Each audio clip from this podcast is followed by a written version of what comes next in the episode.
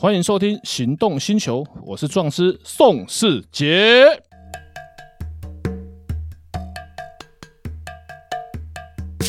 欢迎收听《行动星球》，我是壮师宋世杰。本节目由 Rex 机车用旅行箱冠名赞助播出，在台湾的厂商是台中老虎摩配，它可以装在大型重机，也可以装在小型的机车，平常不要使用的时候也可以拿下来携带，也方非常方便。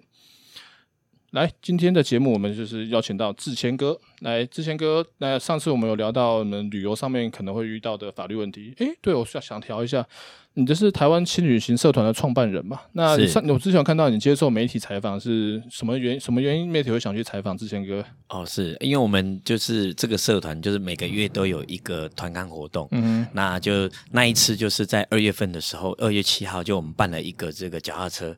铁马之旅，就从那个大道城骑到淡水去喝下午茶，嗯、就来了将近快百人。嗯，就那个我们的记者就来采访我们，那想要一起跟我们推广我们台湾的这个理念，让更多人知道台湾的美。嗯哼，哦，了解了解。因为那时我有看到，我有看到你的那个接受采访哦，所以就是你的你要探访要分享台湾的美，就是已经引起媒体的注意了，对。哦，是的，因为台湾真的是很多地方，我们台湾人，我到现在还是很多地方我都没有去过。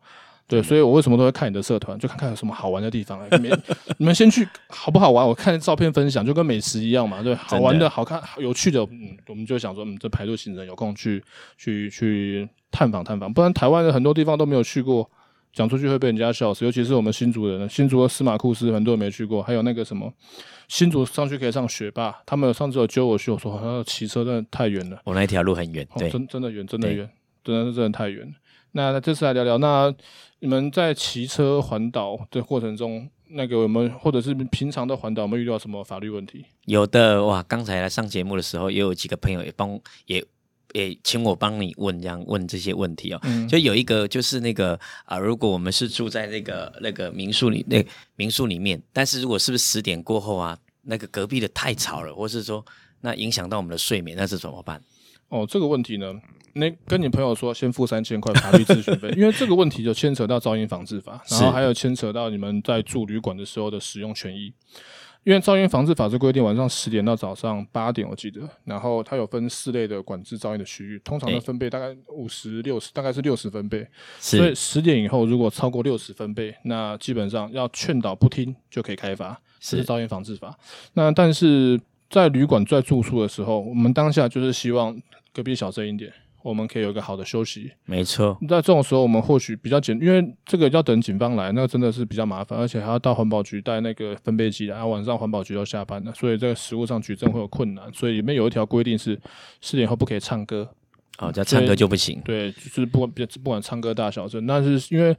分贝这个东西呢，它是一个比较抽象的，像我们现在平常讲话音量，其实大概就五十几、六十分贝了。哦、分贝它是一个等比的，它不是等差，是就是五十一跟五十一不是只比五十大一点点，它是一个等差。到像一百二十分贝跟一百二十五分贝，那个差的是非常非常的多的，所以这其实是一个比较抽象的东西。像我们以前玩汽车的时候，会像现在玩重机，会我们会遇到噪那个检测噪音，所以我们对这个像以前比赛也有规定。我记得那时候好像是规定一点五排气管一点五公尺以外一百零五分贝，好像是这样。可是因为我们比较有经验，所以对这个分贝的拿捏跟跟衡量我们比较有经验，但是一般人比较没有这样的经验。只是觉得吵，那有一种吵叫做邻居觉得吵，那，碰到很多恶邻居投诉，那这种新闻上面都看很多，所以超多的。如果碰到这种情况的话，我们不要主动跟他们冲突了，那就跟旅馆或者饭店业者接洽，请他们是不是可以小声一点，是，或者是如果真的不行的话，那那看是他们换房间还是我们换房间，可以要求换房间，当然可以啊，因为我们讲法律嘛，台湾是个法治的社会，全台湾都是用同一本六法全书。如果他不换房间，或是隔壁的租房客他们坚持他们没有超过六十分贝，那这个部分那或许就可能需要通知有关单位来测量有没有超过。有的话，噪音防治法规定是劝导不听就开罚。就像小巨蛋演唱会那个五月天他们唱的时候，是都准备好前来罚，因为已经超过十点嘛，安口一首就是安口时间越长就要罚的越多。有一次他们忘记是谁唱，他说来吧，你们今天安口，我们罚金都准备好。所以那个什么张惠妹的三天三夜才被列为禁唱的歌曲嘛，是，那就要劝导不听，就会开开开罚，所以要先劝导。嗯，那所以大家出去玩是开心，你们不像我一样常常要跟人家上法院。那所以这种问题的话，就是不要跟隔壁的房客冲突，通知业者，然后请业者来协调，看看可不可以他们小声一点，搞不好其实一通电话就解决了，他们可能也是玩的太开心了。对对，所以这个部分有法律问题，的确是有，因为。影响，因为我今天花了钱去住宿，那我需要得到我们该有的休息。那台湾的法律有规定，噪音防治法晚上十点以后不可以那么吵。那你这么吵本身就是违法，包含白天也是。白天其实有噪音防治法，白天也不可以太大声。还有没有什么法律问题？就有一个有一个朋友问说，我们常常去 KTV 或是在那个民宿饭店里面，哎，我看到有一些都是那个警察那个临那个来来那个临时突检查有没有？嗯、这样是我们是要让他。就是如果我们在民宿里面是可以开放嘛，就是要让他们检查嘛，还是可以拒绝？哦，OK，这个问题比较严重，所以这个法律咨询三千费，这个一定要付，因为你有可能你拒绝可能会涉及到妨碍公务。好，我们现在讲妨碍公务的定义哈，妨碍公务的定义要警察在执行公务中，我们用外力去阻挠他的公务进行，就会构成妨碍公务。是对，所以。如果警察没有在执行公务的过程之中，那我们阻挠他一些行为，就不会构成妨碍公务。比方说开罚单，大家都知道开罚单，很多人去跟警察吵架。对，一定一定。他在开罚单，在执行公务，这是警察法律赋予他警察的权利，这种行为就构成妨碍公务。但是他去旅馆临检这个部分有修法，以前可以随时都可以临检。对对，我知道。然后搜索票也都开得出来，他搜索票一开就是开临检整栋房、整栋旅馆或者整整整栋整栋的民宿。这条后来有修法，就是因为很多人，很多人就是带着小孩、带着老婆出去玩，半夜两三点被叫醒，有搜索票，那我就必须得配合。他持着搜索票，你不配合，那就是妨碍公务。是，那或许他可能怀疑你有违反刑事法律的问题。把你扣回去，那这是台湾的法律赋予警察的权限。后来呢，立法委员他们就去修法，因为很多人去跟立法委员反映，立法委员就是订立法律的委员们，他们觉得这种行为是不对的，他们他们他们就后来找了一个法条，你在你家不能随便被临检。对，没错，这那是你买的。你今天去租房子，房子不是你的，可是你在租赁的期间之内，房东也不可以随便进去，这大家都知道嘛，对，对不对？对，因为你租的这段期间就是你的，是，嗯，就是你的房子的所有权人，包含这段期间，如果你房间有毒品，房东不会有法律责任，因为我租给你的，你要完全的使用权，我连进去开门都不行，我要经过你同意，对，不然一样是构成私闯民宅。这个法律，这个新闻上面大家可能都看过，所以后来就改成修法，结果之后你住宿。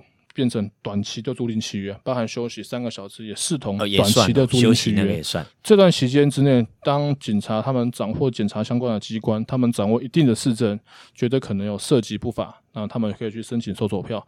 只要申请的出搜索票，那他他临检，你就完全不可以抗拒，因为你如果抵抗或者是跟他作对的话，那就会构成妨碍公务。只要他拿得出搜索票。对。然后至于在 KTV 这个就比较好玩，我曾经有一次在三重的某 KTV，嗯。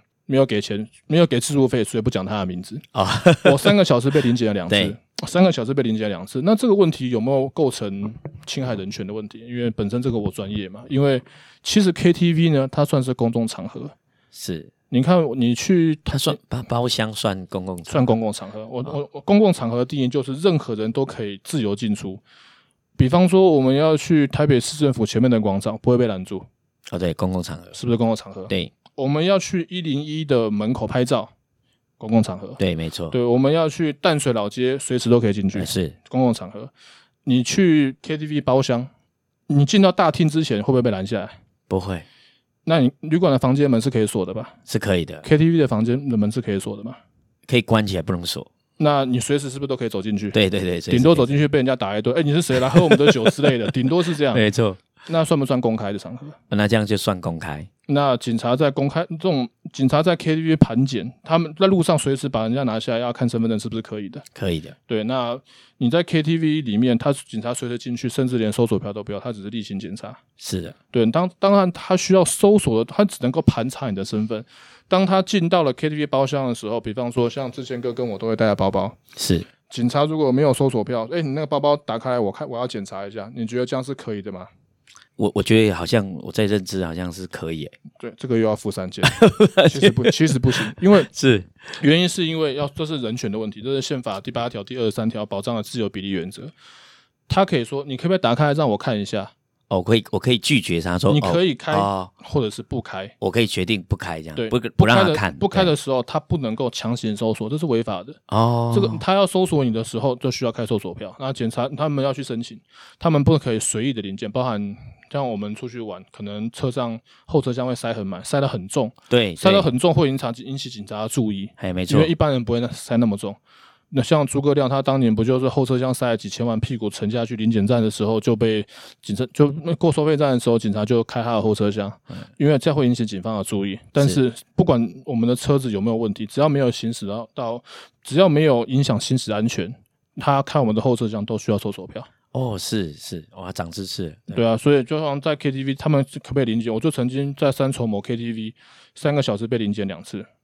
哇，真的、哦？对啊，然后我们就是我们四个人，也没有增加，没有减少。警察就说：“哦，他们的例行公事，他们三重区最近每天都要临检两次。”是。那可是旅馆就不行，因为很多旅馆都会有一些问题嘛，然后所以旅馆有涉及到毒品的问题比较常见。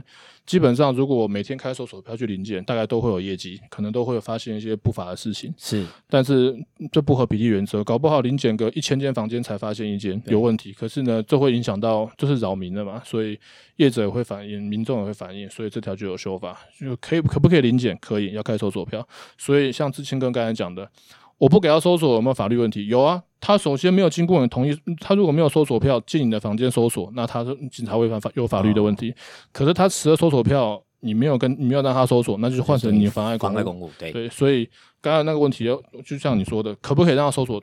这个是可以，也可以，也可以是不可以，就是他取决于他有没有搜索票。对啊、哦，了解。如果他有搜索票，就乖乖配合；如果他没有搜索票，那你就看。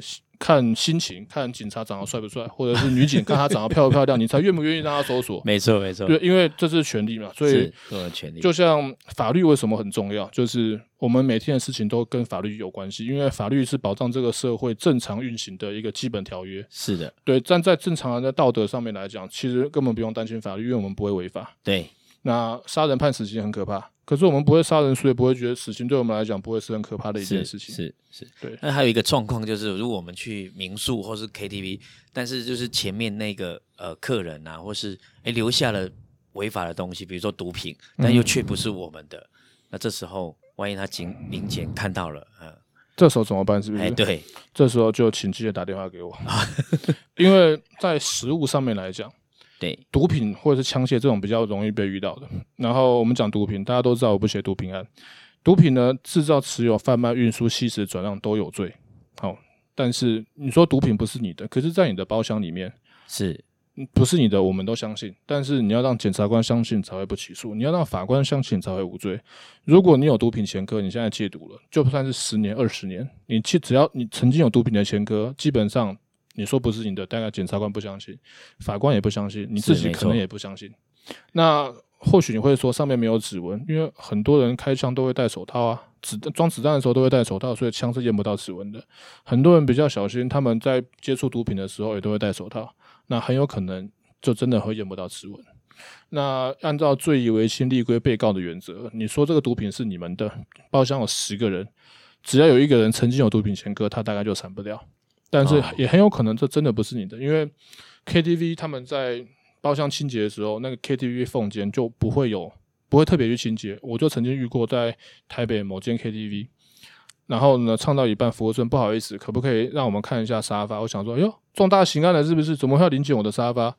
上一组的客人手机掉了。哦，对。然后呢，他们打电话，电话有响，可是因为我们在唱歌，所以我根本感觉不到震动，我也听不到电话在响。然后他就他就是我那一组包厢上一组的客人，所以我这样可以证明，他们真的不会检查那么仔细。那个手机也不是很小一只，是他们所以表示他们不会清洁到那个缝缝里面。那如果今天是手机是还好，那如果是毒品是枪械，那我就要展现我的法学素养，因为那真的不是我的嘛。嗯嗯。刚好它是一只手机。对。那所以不是你们的违法的物品，那基本上这个时候第一个。法律有保障你们的权益，你们可以如果需要做笔录，你们可以通知律师。我记得是有四个小时的时间，你们可以行使缄默权等律师来，或者是你可以行使缄默权，从头到尾你都不要作答。但是你如果都不作答，可能会被如果是毒品枪决，可能会被羁押。是，所以这种情况呢，第一个就是先保障自己的权益，先说这个东西不是我们的，然后配合警方做笔录、做调查，然后通知遇害的律师。好，就是宋世杰，对，呃，我不是律，我没有律师执照，我也不是律师，但是因为我写法律案件写这么多年，我认识很多很厉害的律师，当然不是每个律师都厉害，我最近修理了好几个律师，嗯，然后这个是法律保障你们的权益，所以如果不是你们的，那我们就只能相信台湾的司法会还你清白。哎，这句话好笑吗？你们这表情怎么都怪怪的？对，所以碰到有这种问题的话，真的就是要特别小心。好，深夜问题多，平安回家最好，在民宿唱歌最好，不要去 KTV 唱。好，了解了解。那有什么问题的话，就下次有机会我们再请志杰哥上来跟大家分享。好的，来本节目感谢由 Rex 重型机车旅行箱冠名赞助播出。